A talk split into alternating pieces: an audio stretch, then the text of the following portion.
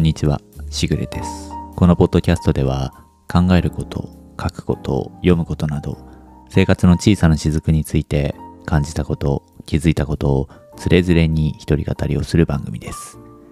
小雨が上がるまでのわずかな時間、寝る前のひととき、仕事の合間のあなたのお耳のお供にしていただければ幸いです。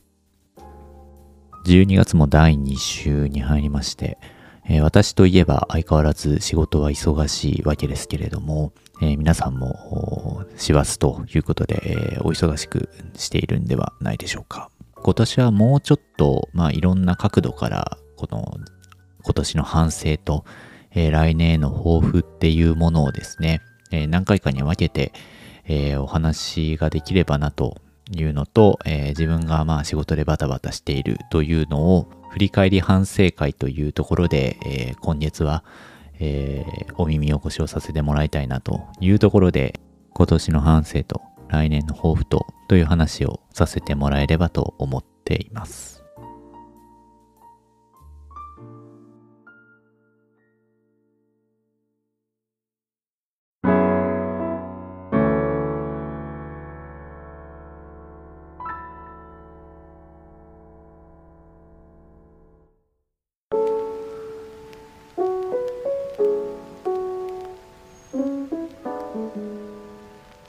タイトルに「解雇と展望」という名前を付けさせてもらったんですがこれ実は丸パクリのタイトルでして日本国内の歴史学を扱う学術雑誌というのは何冊かあるんですがその中でも最も日本の中で歴史が古くですねまた権威も一番あると言われている歴史系の学術雑誌にその名も史学雑誌という学術雑誌をずっと出しているんですが、えーこの史学雑誌に年に1回ですね前の年のその日本史学会も含めたその歴史学全体のその情勢とあの状況とその来年への展望というところを語る記事というのが年に1回刊行されるんですがそのタイトルが「解雇と展望」になっていて、えーまあそこからまるっと持ってきた形になるんですけれども、えーまあタイトルそのもので今週から、何回多分4回ぐらいになるのかなと思うんですが、えー今年の個人的な解雇と展望というか、えー2023年の振り返りと2024年に向けての、まあ、こうしていきたいという話をですね、えーしていければなと思っています。で、え1回目の今日なんですが、ちょっと植物的な話ができればなと思っていて、自分が今年買ったものとか、受けてみたサービスとか、で、これはすごく良かったものとか、えーあるいはもう1年使ってみて、えーいまいちだったなというものとか、まあいろいろあるので、そういうものをちょっと棚卸し方々、えー少し話をできればなと思っています。で、まあ買ってよかったものとか悪かったものとかサービスっていうのは、まあいろいろありますし、えっ、と、あくまでその、今年買ったものっていう絞り方ではなくて、去年、一昨年買ったものでずっと使ってるものとかでも、まあやっぱりその、特に今年その生活の質の違いというか、生活変わったなっていうようなものに、というような見方で、えー選んでみました。良かったものは2つあって、まあ、他にもいろいろあるんですけど、あの、言い出すとキリがないので、今回は2つだけさせてもらえればなと思うんですが、2つあって、えっ、と、1つは財布、もう1つは電動歯ブラシの2つなんですね。で、財布はベルロイというメーカーがあって、えー iPhone とか使われてる方はもしかしたらご存知かもしれないんですが、えー、もともと財布メーカーで、アメリカのメーカーなんですけど、えーっと、まあ、小型の財布を出していたり、あとカードケースを出していたり、あとそのスマホの iPhone とかの、えー革製のレザーケースを出していたりっていうことで、まあ、デザイン性が良くてですね、一部に結構なファンがいるメーカーなんですけど、えーこのベルロイのですね、カードポケットっていう財布というか、あの、カード入れのえっ、と、レザーのウォレットなんですが、これをですね、えっ、と、半年ぐらい前に買いまして、これですね、えっ、と、エピソード92と93で、え、バッグを手放したいという話をしたんですけど、あの時に話をした直後ぐらいにいろいろ考えて買ったんですね。もしよければ、そのエピソードをあの聞いてない方がいらっしゃれば、あのぜひ聞いていただきたいなと思うんですが、えー、まあ何のことはない。あの、なるべく持ち物を少なくして生活したいよねという話をその時していて、で、その時あの、部屋の鍵をですね、えー、まあどういうふうに持ち歩くか、キーケースを新しく買うのか買わないのかみたいな話をして、で、結論その時はですね、えっ、ー、と、キーケースに小銭が入れられるみたいなポケットのついたものを買ったんですね。で、えまあ、これを持ち歩いていればいいなということで、まあ、試してみますという話をしたかなと思うんですけど、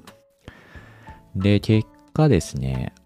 あの話というか、あの時話したのって、まあ、早々に挫折してしまったというか、うまくいかなくてですね、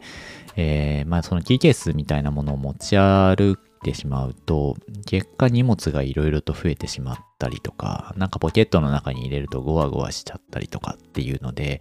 いまいちこう、まあ毎日の生活がなんとなく憂鬱な感じになるなというのがあって、うん、なんかいまいちだなというのをずっと思ってたんですね。家の鍵どうしようかなとずっと思ってたんですけど、まあそもそもよくよく考えてみると、私その車とかを自分で持っていないので、えっ、ー、と、鍵らしい鍵って本当に家の鍵ぐらいしかないんですよね。で、職場もセキュリティカードでこう解錠する形の、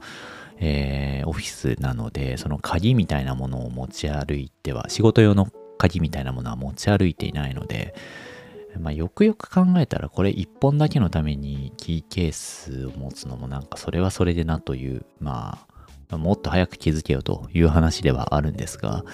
あそれでまあどうしようかなというふうに考えた時に、もともと使っていた財布が少しちょっとこう、まあ古くなってきたっていうのもあって、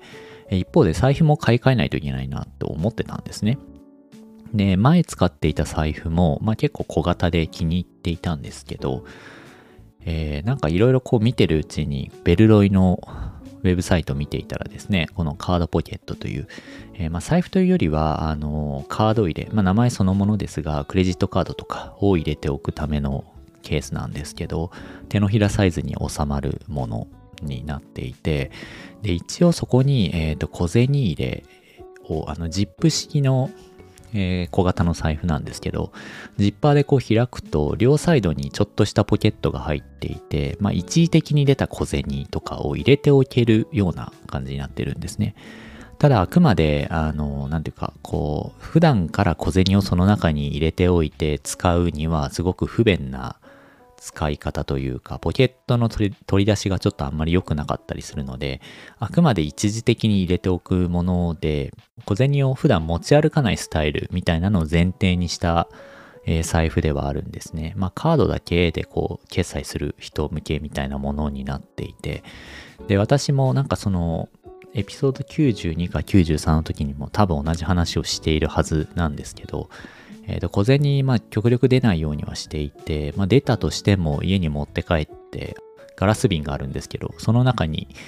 えー、小銭を入れる生活をしていたので、ちょうどその自分の生活のスタイルと合っているなっていうのと、あとはその小銭入れを入れておくポケットが、ちょうどその家の鍵を1個だけ入れておくには、いいスペースだなっていうのがあって、で、まあ、これちょっとやってみようかなっていうので買ってみたらすごい正解だったんですよ。鍵が1個だけしか入らないんですけど、まあそもそもそんなに持ち歩かない人にとっては、財布の中に鍵を入れておけばいいんだっていう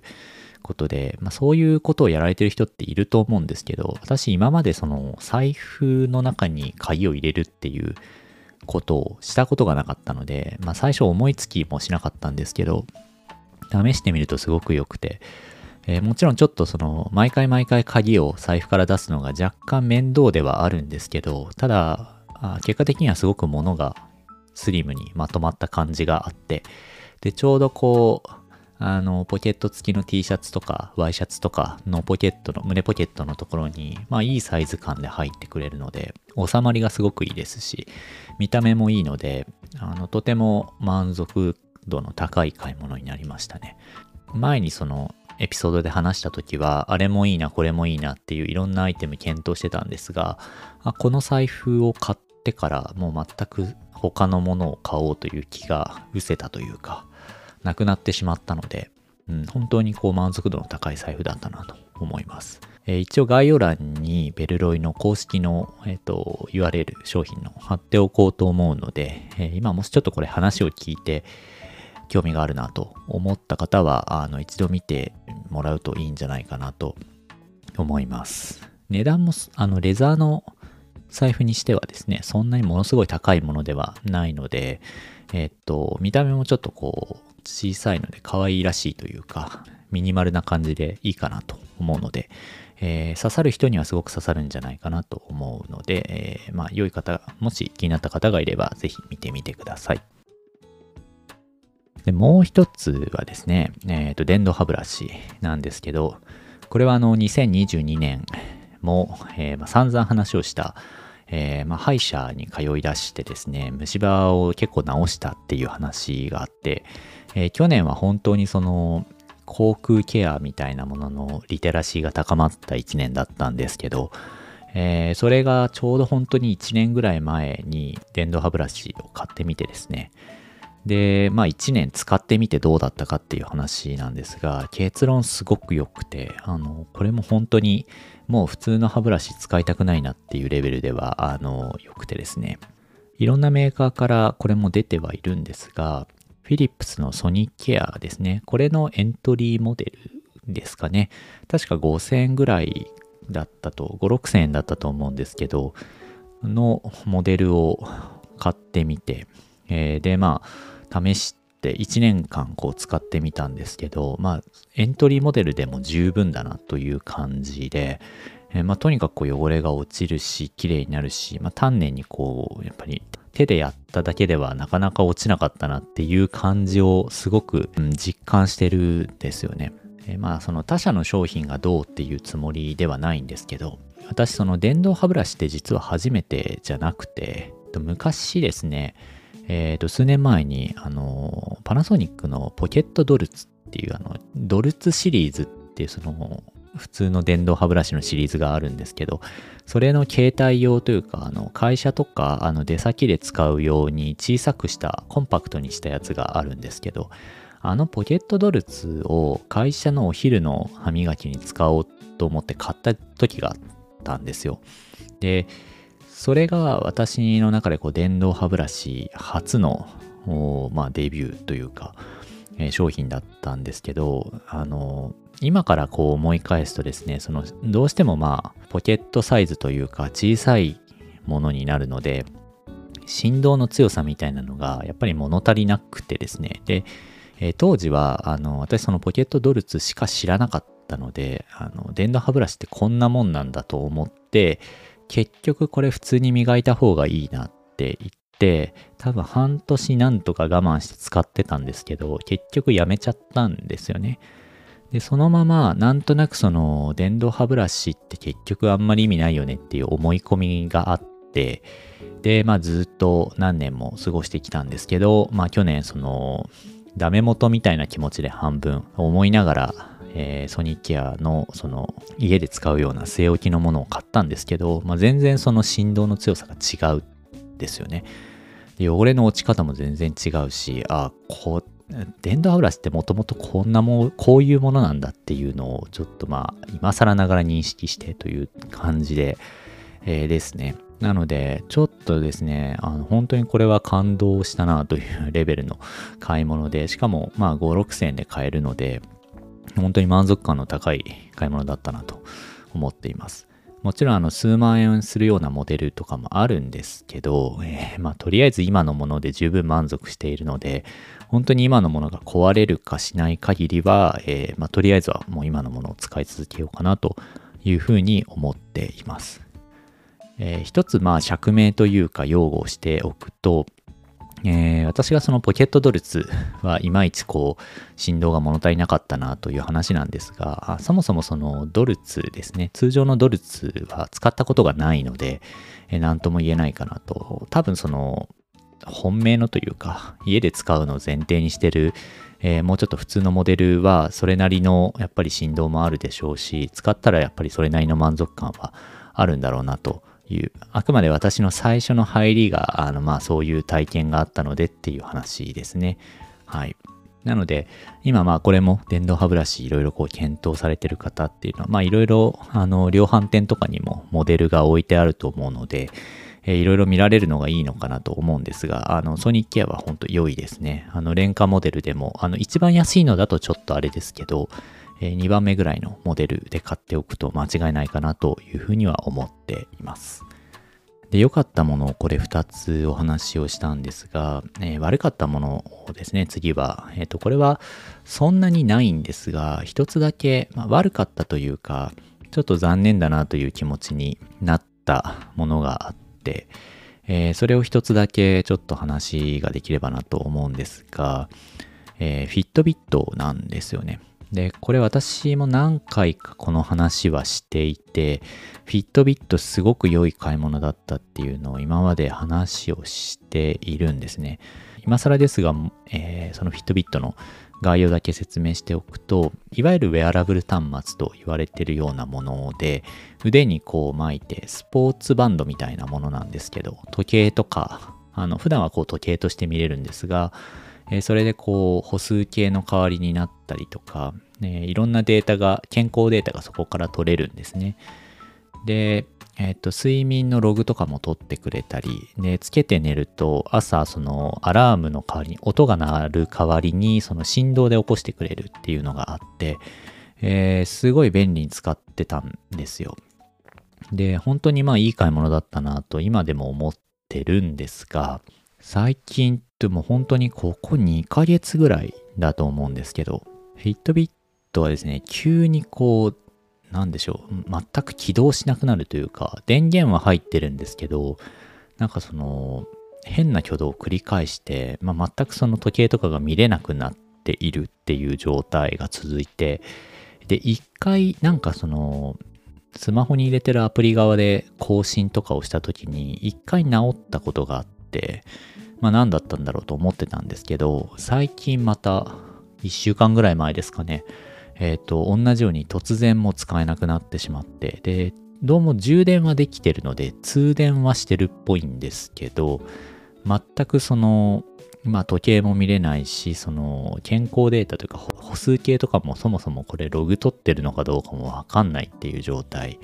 になってしまって、現状復帰の見通しがないんですよね。リセットの方法とかもいろいろ試したんですけど、まあ、全然ダメっていう感じで。で、これ買ったのが2年ぐらい前だと思うんですけど、で、その同じタイミングで、えー、妻も、えー、私と同じモデルではないんですが、えー、その当時、まあ、出てた別のモデルですね、を買って、まあ、ほぼほぼ同じ期間、2年間ぐらい、ほぼほぼ毎日2人とも使っていて、で、妻の方も最近なんかこう調子が悪いというか、時計の時間が合わなくなるとか、いろいろ不具合が出てきていてですね、これ製品寿命が2年とかなのかなっていう感じになっていて、うん、ちょっと、まあそこそこいい値段したっていうのもあるんですけど、ちょっと製品寿命2年でこう急に使えなくなるっていうのは、すごく困ったなというのがありますし、あとはその、フィットビット周辺のニュースも最近あまりいいものを聞かなくなってきたなというのがあって、この、まあ、製品もそうですけど、えー、まあ、フィットビットというプロダクトに対しての信頼感というか、ロイヤリティみたいなものがちょっと今下がってる状態ですね。フィットビットはもともと単独で、えー、会社として、えー、存在していたわけですけれども、えーと、Google が最近買収をしてですね、えー、このまあ買収の時にも随分、まあ、あのいろいろと揉め事があったんですけど、まあ、なんとか買収をして、えー、そのサービスを統合していくという方向を打ち出してはいたんですけど、まあ、一方で、えーと、Google は Google で、えー、Pixel Watch というあのプロダクトラインを発表したりしてなんか一部共食いなのではないかみたいな話は言われていたんですよね。でまあどういう整理の仕方をしていくんだろうなっていうのは、まあ、結構気になるニュースで追ってはいたんですけど、えー、1ヶ月ぐらい前ですかねご存知の方もいらっしゃるかもしれないんですが、えー、まあちょっと突如という形で、えっ、ー、とフィットビットの販売をしている国っていうのを現行のラインから半分以下に落とした。あの、要はその販売停止にした国をすごい急に増やしたっていうことなんですよね。で、今日本では販売もしてますし、サービスの提供もしてるんですけど、まあ、今後どうなるかわからないっていうのが正直なところで、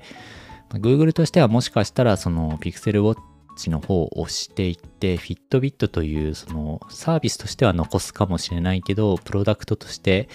えー、これから残していくかどうかはちょっと怪しいかなというのもあり、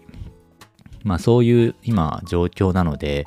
え、今後じゃあ劇的にすごく良い、え、その製品としてブラッシュアップされたものが出てくるかというとちょっと怪しいかなという気持ちになり、うん、ちょっとこのこれ以上フィットビット新しいのを買うという選択肢はないかなという気持ちになっていますね。個人的にはあのスポーツバンド型のウェアラブル端末というのは邪魔にならなくてこう普段仕事してる時とかでもそんなに邪魔にならなかったんでこの形すごい気に入っていたんですけどちょっと今の状況を見るとまあ、日本でもいつまで売り続けるかわからないし、まあ、そもそもそのフィットビットという商品が新しく、まあ、アップデートされたものがこれからちゃんと出続けてくれるかも怪しいので、うん、どうしようかなと思ってますね。まあ、あの本当にこの健康データを取るとか朝振動で起こしてもらうみたいなのはすごく良かったですよねだからどうしようかなとは思っているんですがもうこれはいよいよ Apple Watch を買うしかないのかなと思っていて、えそうなると今 Pixel を使ってるんですがうん iPhone にするかというような気がしています。まあ、ピクセルウォッチ買えばいいんじゃないかという話もあるんですけど、まあ、今の話とかを聞いていてもわかる通り、ちょっとその、まあ、Google のサービスはすごく便利に使ってているし、私も Google One とか契約をしているんですよね。だからそのデータストレージとかはすごく便利に使ってるんですけど、えー、実際のそのハードウェアというか、あの、まあ実体のものですよね。そのプロダクトに対してのえー、姿勢というか、まあ、改良、多少売れなくても、こう、改良を続けていくんだという意思が、まあ、どうなのかなというところが若干不安になる部分があるんですよね。なので、そういうものをちょっと買うっていうのはどうなのかなっていう気持ちになっていて、そうなると、うん、やっぱり Apple Watch が完成度も高いし、まあ、何よりもこうずっともう多分今シリーズ9とかで出てるんで、もう10年近く作ってるわけですよね。やっぱりそういうものの積み重ねっていうのは馬鹿にならないなと思っていて、買うのであればアプローチ買うかという気持ちになっており、えー、そしたらもうスマホも、えー、そもそも Android である必要がないよねという気持ちになっているので、もしかすると来年早々に、えー、iPhone に変えてしまうかもという気持ちになっています。ここはちょっと、まあ、年末年始もう一回考えてみようかなと思っています。気持ち的にはかなり傾いているって感じですね。はい。えー、という感じで、えー、まあ、今年使ってみたもの、良かったものっていうものと、ま、ちょっと残念だなという気持ちになったものその話をさせてもらったんですけれども、まあ、全体、まあ、振り返ってみると、生活に関わるものですね。財布とか、えー、まあ、あとその、ウェアラブル端末もそうですし、歯ブラシもそうですけど、まあ、昔よりもその娯楽に対してというよりは、本当にその健康みたいなところに、まあ、自分自身がすごくえー、まあ、注目をしているというか、気にするようになったっていうのもあって、どうしてもそっちの方にお金をかけるようになったなという自覚が、やっぱり今話してて思いましたね。うん、去年よりもさらにこのその意識っていうのは高まってるなっていう感じがあって、えー、若干まあやっぱり年齢を感じる年を取ったなというのを感じるんですけれども、うん、自分のこの体のケアみたいなものにお金をかけるかけれる範囲でやっぱりかけていくっていうのは、あの、トータルで見てもすごくいいなっていう感じですね。なんていうか満足感も高いですし、何よりもやっぱり健康だっていうのが、まあ、今なかなかこう仕事が、まあ、ハードワークになってるんですけど、いろいろこう気を使ってるからこそ風邪とかをひかないで済んでるのかなっていうふうに思うと、うん、なかなかやっぱり、うん、こういうところで実は効果出てきてるよなっていう気はしているので、うん、そうですね。皆さんもぜひ、あの、電動歯ブラシよかったら使ってみてください。